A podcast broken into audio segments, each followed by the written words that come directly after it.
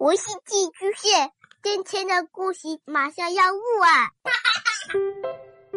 孩子的世界充满了色彩和欢乐，用有温度的声音讲你爱听的故事。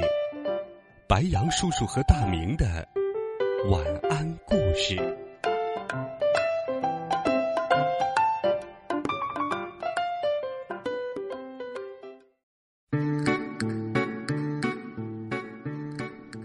小朋友们、同学们，晚上好！欢迎收听白杨叔叔讲故事。今天又到了爆笑的《胡小闹日记》系列，我们继续来听《胡小闹日记之我的屁股开了花》第十三集。我们获奖了，运动会结束了，接下来。就是激动人心的颁奖环节了。现在，有请跳绳比赛的冠军苏西坡上台领奖。广播里大姐姐的声音柔柔的，就像吃了一颗甜甜的草莓。苏西坡噌的一声从座位上弹起来，他一直抻着脖子等着呢。连获奖感言都想好两个版本了，是做首小诗呢，还是做首更霸气的小诗呢？苏西坡，你跳绳的样子可真帅！苏西坡的同桌花朵同学的眼睛里都要冒出小星星了。是啊，是啊，二三班的同学们一个劲儿的鼓掌，手都拍得冒火花了。苏西坡，胡小闹把苏西坡从头打量到脚，正想说些什么，但苏西坡却得意的晃着小脑袋，用小纸扇把他的嘴巴堵住了。夸我的话就不用说了，想我苏西坡文武双全，作诗无人能及，跳绳自然也是天下无敌。苏西坡的脑袋。都快扬到云彩上去了，扇子摇得哗哗响，迈着鸭子步，大摇大摆的向领奖台走去。谁知刚走两步，突然只听“啪”的一声，苏西坡像小青蛙一样，四脚朝天的趴在地上，鞋子摔飞了，小纸扇也摔出八丈远。我的鞋带开了。为什么没人告诉我？苏西坡揉揉摔疼的膝盖，咧嘴又呲牙。我早就想告诉你，但你不让我说话呀。胡小闹撇撇嘴巴，一副委屈的样子。二三班的苏西坡在吗？请上台领奖。大姐姐甜甜的声音有些着急了。苏西坡顾不得捡小纸扇。顾不得穿鞋，仿佛身后有小怪兽追似的，一溜烟似的跑上了领奖台。哈哈，跳绳冠军光着脚丫子来领奖，台下的同学们笑成了东倒西歪的向日葵，但苏西坡一点儿都不在乎。不信你瞧，当校长大人把一张金灿灿的奖状递到苏西坡的手里时。他开心的嘴巴都要咧成瓢了。苏冠军的嘴巴瓢还没有合拢，大姐姐的声音又响起来：“跳绳比赛还有一位获奖者，还有一位获奖者，难道是得了第二名的小闪电？”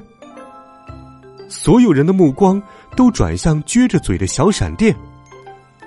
他就是二三班的胡小闹。哇哈哈！胡小闹先是一愣，接着像瘸了腿的小老头一样，深一脚浅一脚的向领奖台冲去。大姐姐甜美的声音回荡在校园上空。胡小闹同学受了伤，还坚持跳到比赛结束，所以他获得了坚持不懈奖。现在。我们有请跳绳冠军苏西坡发表获奖感言。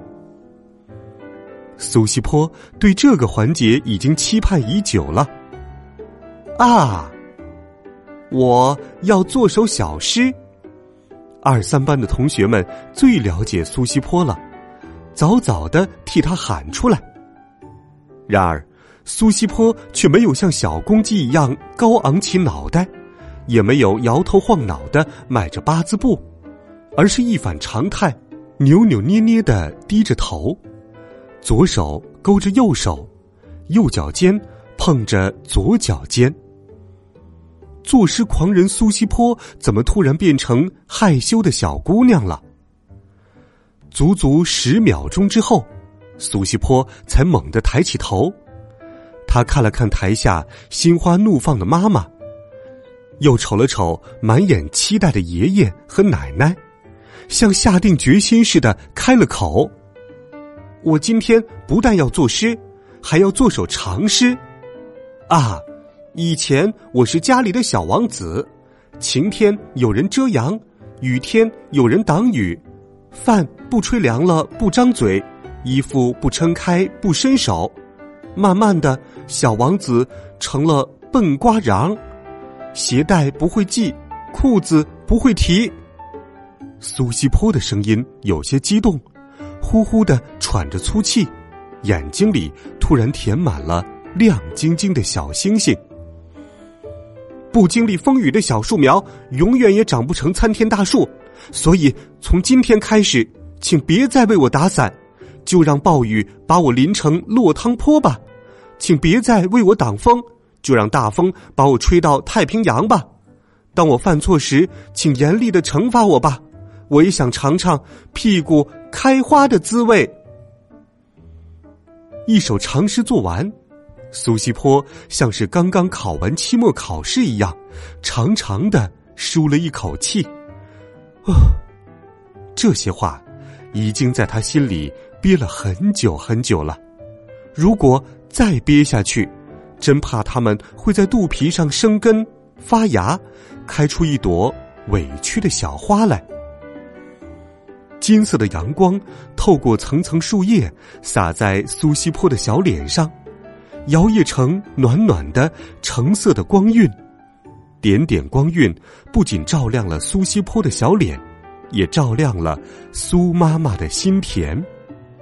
苏妈妈像是不认识自己的亲儿子了，苏爷爷、苏奶奶像是不认识自己的亲孙子了，他们的眼中含着泪，目不转睛的看着台上的苏西坡。啪啪啪。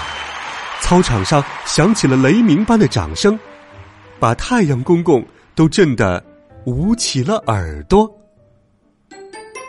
好了，孩子们，这一集《胡小闹日记》的故事，白杨叔叔就给你讲到这里，希望你能够喜欢。微信搜索“白杨叔叔讲故事”，每天都有好听的故事与你相伴，温暖讲述，为爱发声。我们明天见。晚安，好梦。